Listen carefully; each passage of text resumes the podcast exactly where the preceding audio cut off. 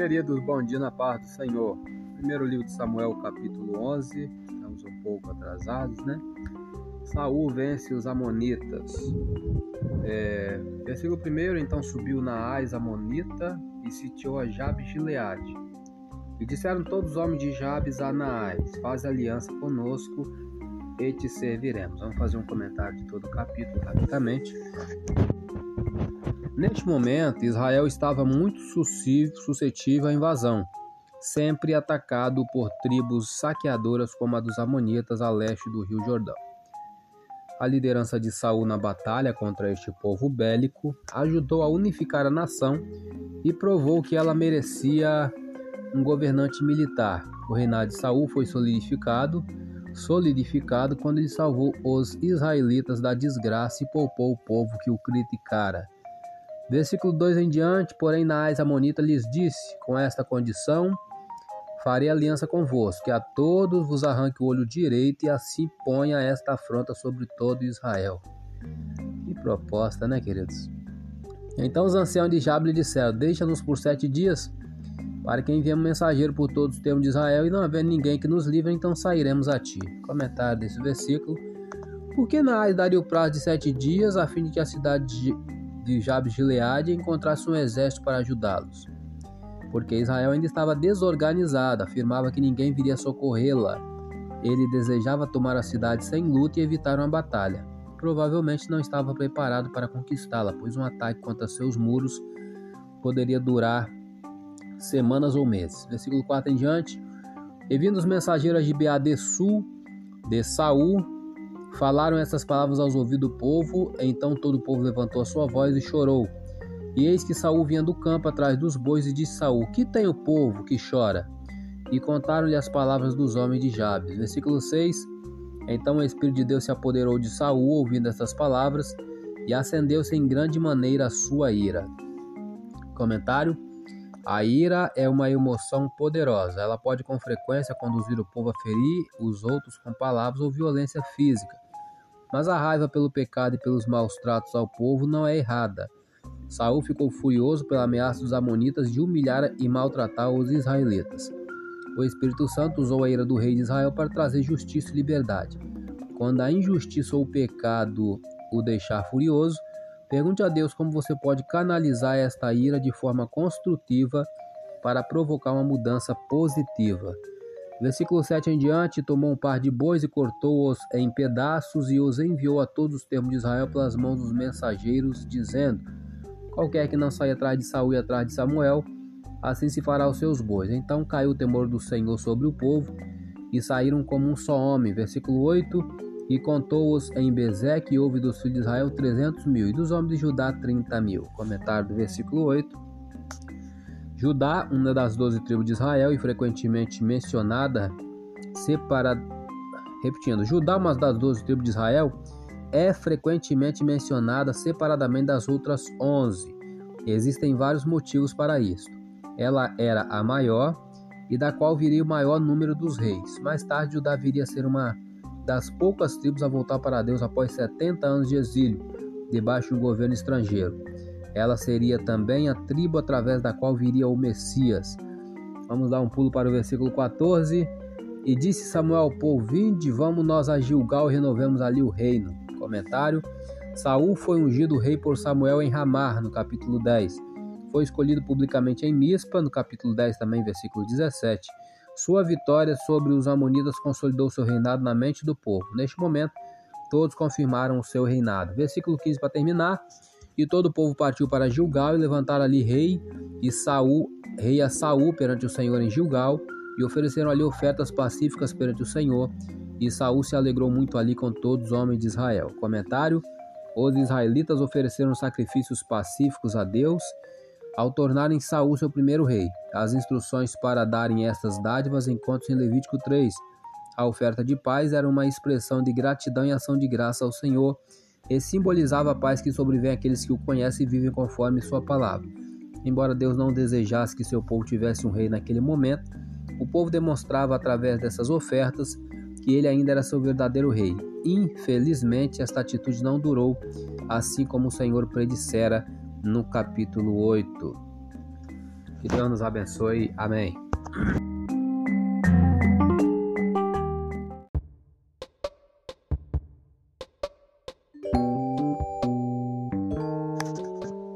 Livro de Samuel, capítulo 12. Samuel resigna o seu cargo. É, vamos falar sobre Saul.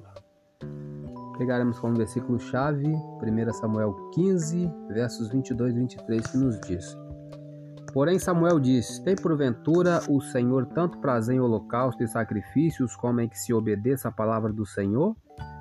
Eis que o obedecer é melhor do que o sacrificar, e o atender melhor é do que a gordura de carneiros. Porque a rebelião é como o pecado da feitiçaria, e o porfiar é como iniquidade e idolatria. Porquanto rejeitaste a palavra do Senhor, ele também te rejeitou a ti para que não sejas rei. História de Saul encontra-se em 1 Samuel do capítulo 9 até o capítulo 31, e Saul também é mencionado em Atos 13, 21 Informações essenciais: local, terra de Benjamim. Ocupação de Saul, rei de Israel. Familiares: pai Quis. Filhos de Saul: Jonatas e Isbosete. Esposa Ainoã, filha de Aimaás. Filhas Merabe e Mical. As primeiras impressões podem ser enganosas, especialmente quando a imagem criada pela aparência da pessoa é contraditada por suas qualidades e habilidades. Saul representava a imagem visual ideal de um rei, mas as tendências de seu caráter foram com frequência contrárias às ordens de Deus para um rei. Saul era o líder escolhido pelo Senhor, mas isso não significava que ele seria capaz de reinar sozinho. Durante seu reinado, durante seu reinado, Saul obteve os maiores sucessos quando obedeceu a Deus. Seus maiores fracassos resultaram de sua própria desobediência. Ele possuía todas as qualidades para ser um bom líder: aparência, coragem e atitude. Até suas maiores fraquezas teriam sido usadas pelo Senhor caso ele as reconhecesse e as entregasse nas mãos de Deus. Suas próprias escolhas o afastaram do Todo-Poderoso e o alienaram de seu próprio povo. Com Saul aprendemos que enquanto nossas forças e habilidades nos tornam úteis, nossas fraquezas nos conduzem à inutilidade. Nossa capacidade e talento fazem de nós ferramentas mas nossos fracassos, fracassos e negligências nos lembram que precisamos do controle do artesão em nossas existências.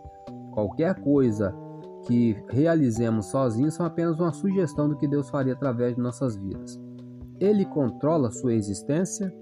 Pontos fortes e êxitos de Saul foi o primeiro rei de Israel designado por Deus, foi conhecido por sua coragem e generosidade pessoais e era extremamente alto com uma notável aparência. Fraquezas e erros suas habilidades de liderança não combinavam com as expectativas criadas por sua aparência.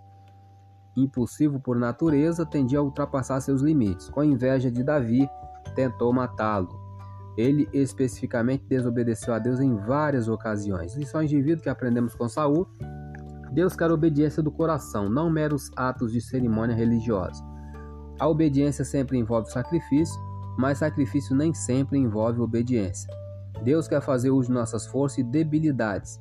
As fraquezas deveriam nos ajudar a lembrar as nossas necessidades da direção e ajuda de Deus. Que Deus nos abençoe. Amém.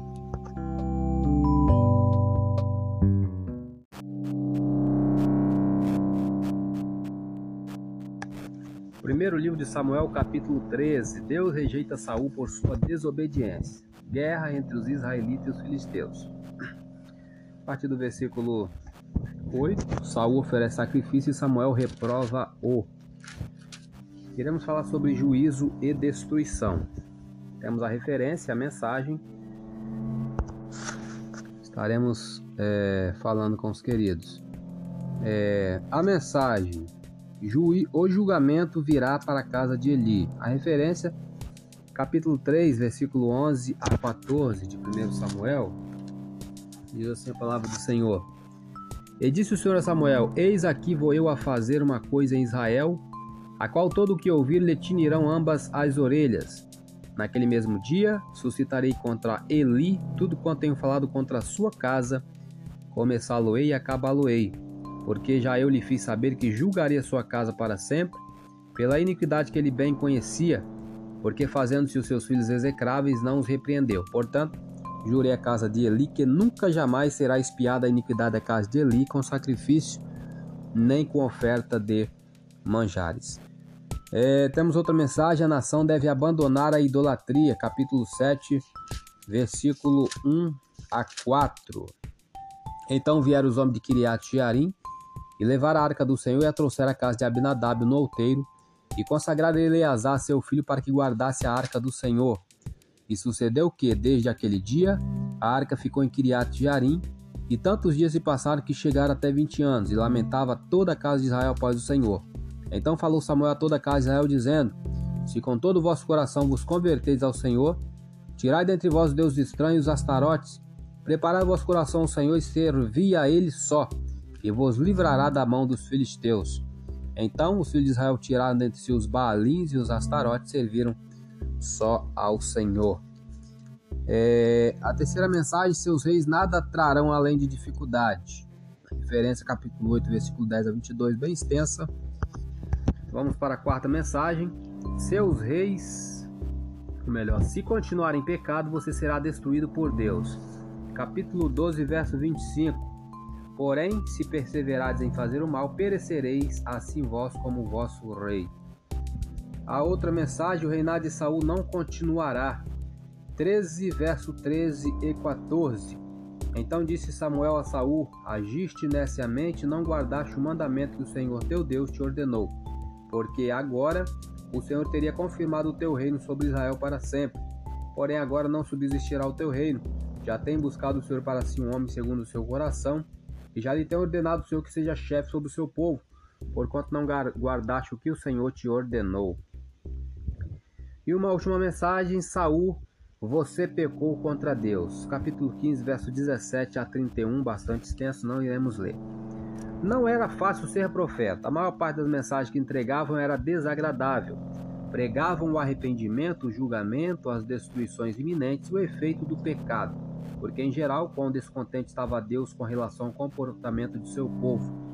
Eram desprezados nas cidades, a menos que fossem falsos profetas e dissessem apenas o que o povo queria ouvir.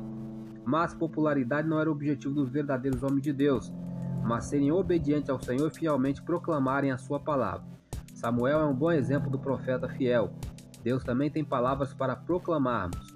Embora suas mensagens sejam carregadas de boas novas, existem também as más notícias, que nós, assim como os verdadeiros profetas, possamos fielmente entregar a palavra de Deus, sem nos importarmos com a popularidade ou a falta dela. Que Deus nos abençoe. Amém.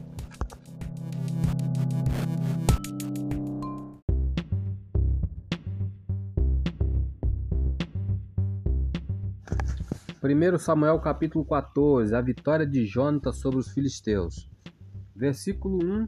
Sucedeu, pois, que um dia, de, um dia disse Jonatas, de Saul, ao moço que lhe levava as armas: Vem, passemos a guarnição dos filisteus que está lá daquela banda. Porém, não fez saber a seu pai. Comentário de todo o capítulo. Neste capítulo, lemos sobre o miserável trabalho realizado por Saul como líder. Ele não teve qualquer comunicação com Jonatas, Vemos isso no versículo 1 que lemos e no versículo 17.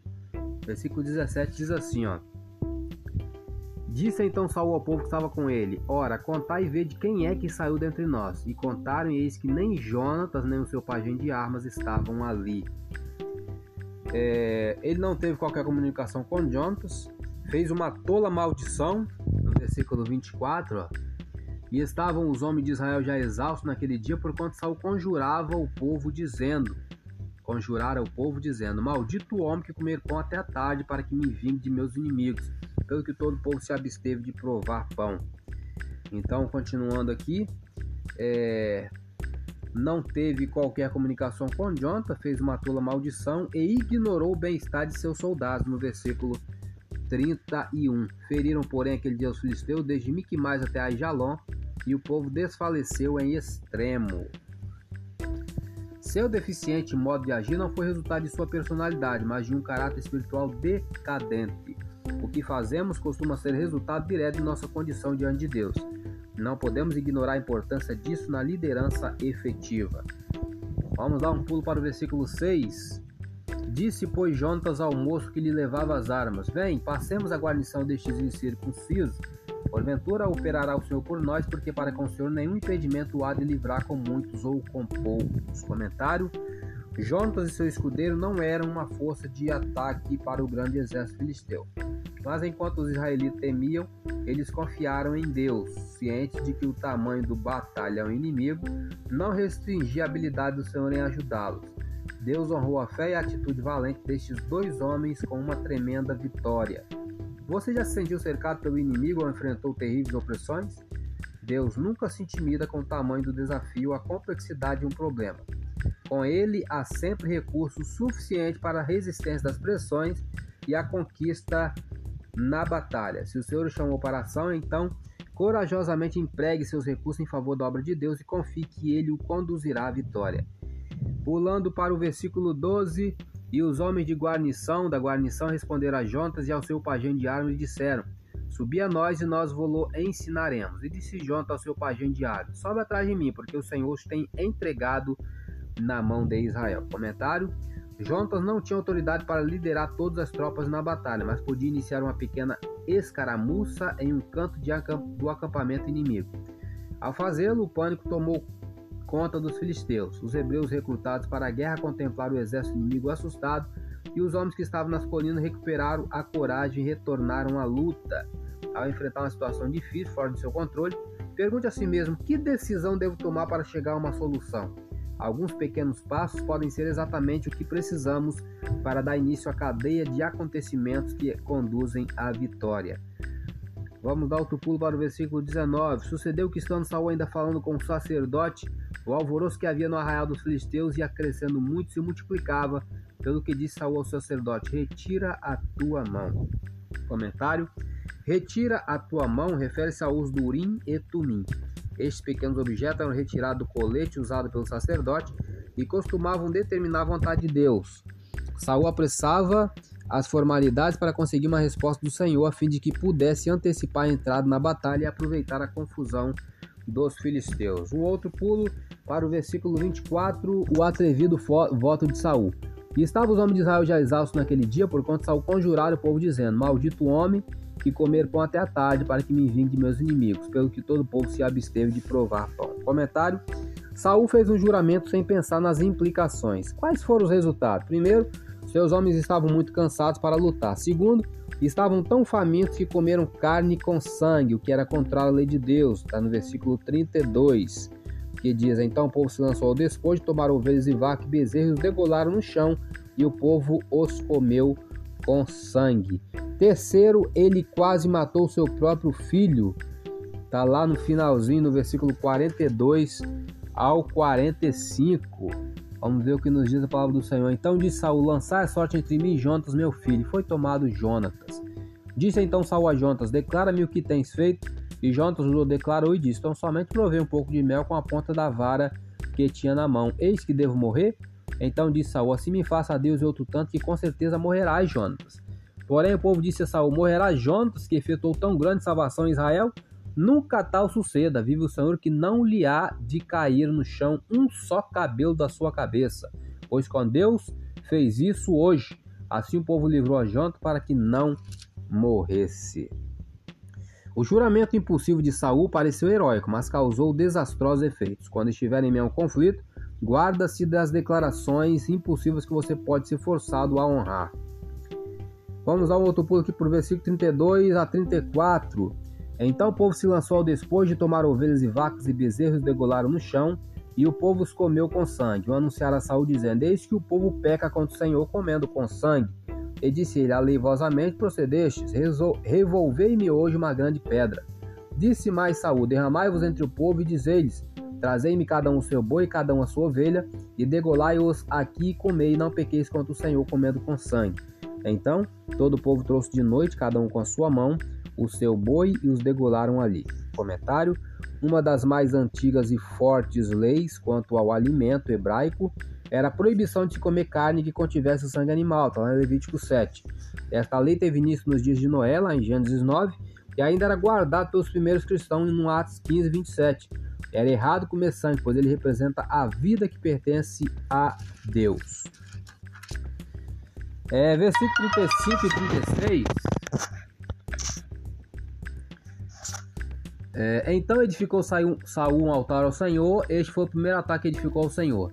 Depois de Saul, desçamos de noite atrás dos filisteus, despojamos-los até que amanheça a luz e não deixamos de resto um homem deles.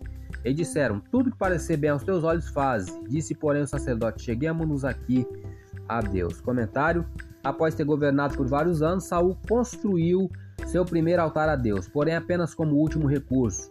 Ao longo de seu reinado, apenas buscou o Senhor após esgotadas suas tentativas particulares. Isto contrastava com o exército ou exercício do sacerdócio, o qual sugeria que Deus fosse consultado em primeiro lugar. Teria sido melhor se ele tivesse buscado ao Senhor primeiro e construído o altar como seu primeiro ato oficial enquanto rei. Deus é muito grande para ser uma reflexão posterior. Quando buscarmos em primeiro lugar, nunca precisamos buscá-lo como último recurso. Versículo 39 é, é, porque vive o Senhor que salva Israel, que ainda que seja meu filho e meu filho Jonathan, certamente morrerá. E nenhum de todo o povo lhe respondeu. Comentário. Saul emitira uma ridícula ordem e conduziu seus homens ao pecado, mas ainda assim não voltou atrás, mesmo sujeito a matar seu filho. Quando fazemos declarações ridículas, é difícil admitir que erramos. Sustentar palavras só, só para salvar nossa pele apenas complica a solução do problema. É preciso coragem para admitir um engano. É melhor do que insistir resolutamente em um erro. Versículo 47 para terminar. Então tomou Saul o reino sobre Israel e pelejou contra todos seus inimigos em redor, contra Moabe, contra os filhos de Amon, contra Edom, contra os reis de Zobá e contra os filisteus. E para onde quer que se voltava, executava castigos. Comentário para terminar. Porque Saul foi tão bem sucedido logo após ter desobedecido a Deus e sido informado de que seu reinado terminaria em breve. Às vezes os infiéis vencem batalhas, tampouco a vitória é garantida ou limitada aos justos. O Senhor provê de acordo com a sua vontade. Deus pode ter dado sucesso a Saul pelo bem do povo, não pelo rei. Ele provavelmente ficou no trono durante algum tempo para utilizar seus talentos militares de forma que Davi, o próximo monarca de Israel, pudesse passar mais tempo no enfoque das batalhas espirituais. A despeito dos motivos de Deus em adiar a morte de Saul, seu reinado terminou exatamente do modo como fora predito. O tempo dos planos e promessas do Senhor são conhecidos apenas por ele. Nossa tarefa é entregar o nosso caminho a Deus e confiar em seu desfecho. Que Deus nos abençoe. Amém.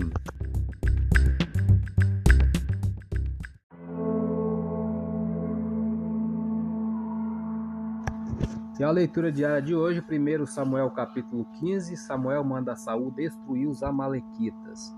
Versículo 1 em diante. Então disse Samuel a Saul: Enviou-me o Senhor a ungir-te rei sobre o seu povo, sobre Israel. Ouve, pois, agora a voz das palavras do Senhor. Versículos 2 e 3. Assim diz o Senhor dos Exércitos: Eu me recordei do que fez Amaleque a Israel, como se lhe opôs no caminho quando subia do Egito.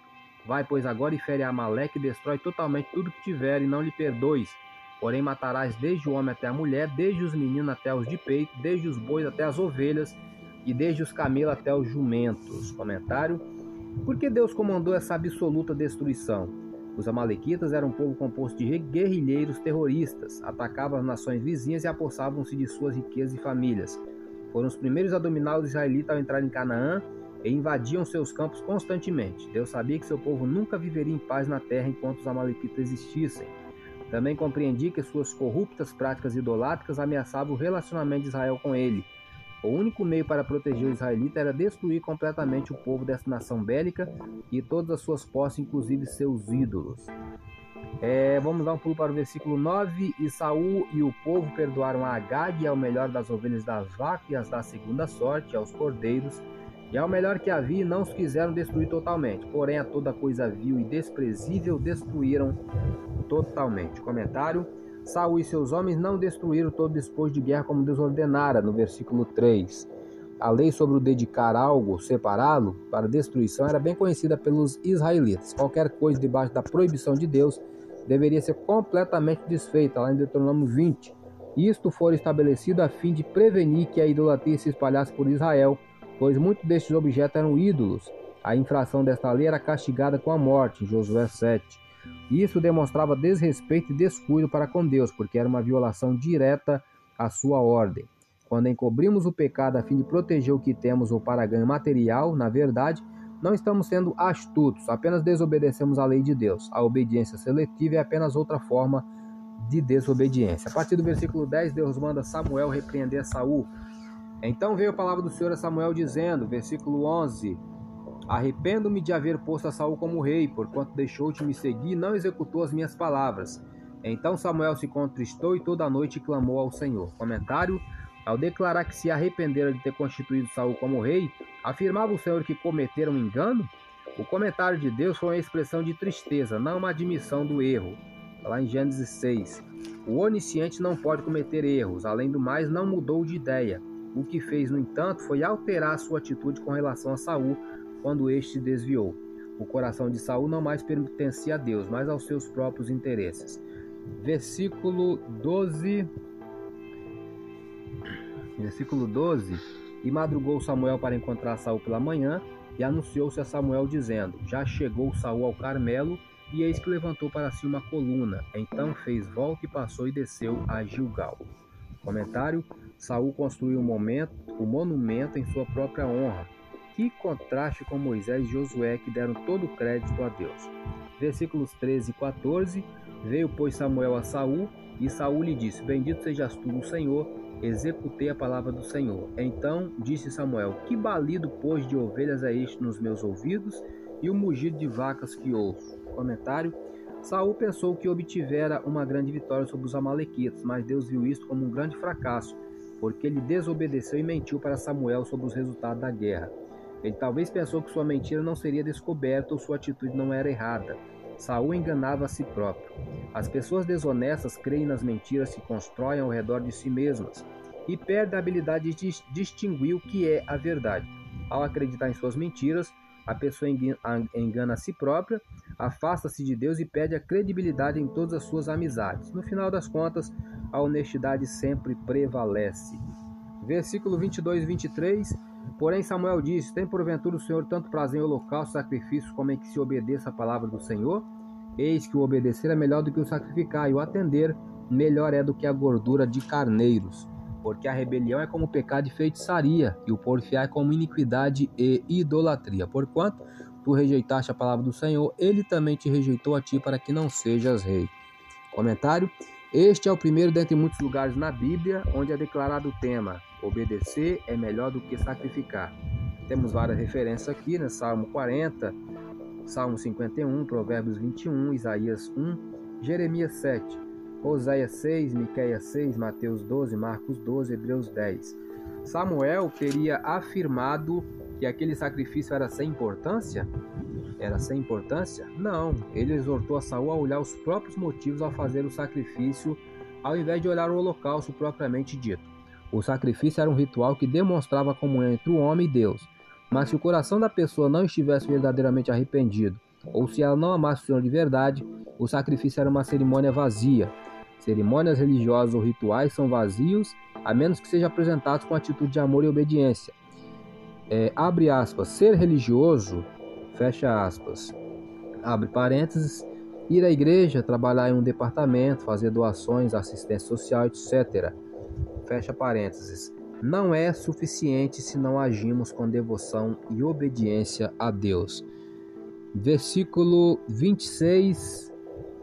Porém, Samuel disse a Saul: Não tornarei contigo, porquanto rejeitaste a palavra do Senhor, já te rejeitou o Senhor para que não sejas rei sobre Israel. Comentário: As desculpas de Saul chegaram ao fim. Era o momento do ajuste de contas. Deus não rejeitava como pessoa. Ele poderia ainda buscar perdão e restaurar sua comunhão com o Senhor, mas era muito tarde para conseguir seu reino de volta. Se você não age com responsabilidade com o que Deus entrega em suas mãos, eventualmente suas desculpas chegarão ao fim. Um dia teremos que responder por nossas ações diante do Senhor. Essa referência está em Romanos 14, 12 e Apocalipse 22, 12. Versículo 30 para terminar. É, disse ele então: Pequei, honra-me, porém agora diante dos anciãos do meu povo e diante de Israel, e volta comigo para que adore o Senhor teu Deus. Comentário. Saul estava mais preocupado com o que os outros pensariam dele do que a condição de sua comunhão com Deus.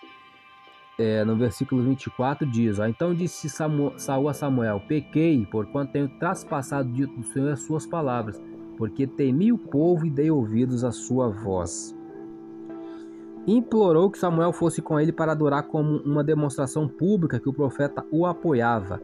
Se o homem de Deus tivesse recusado, o povo provavelmente teria perdido toda a confiança no rei. Que Deus nos abençoe com essa palavra. Amém.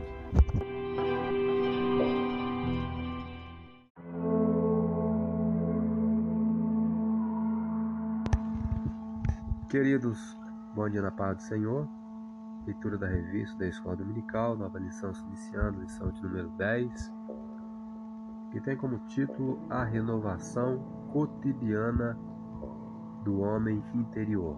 Textuário por isso não desfalecemos, mas ainda que o nosso homem exterior de fora se corrompa, o interior de dentro, contudo, se renova de dia em dia.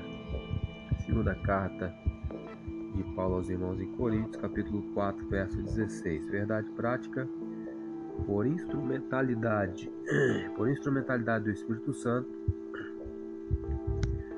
os salvos experimentam a renovação interior em meio às adversidades externas. A leitura diária de hoje, segunda-feira, o tesouro do Evangelho guardado em vasos de barro. 2 Coríntios 4, verso 7. Temos, porém, esse tesouro em vasos de barro para que a excelência do poder seja de Deus e não de nós.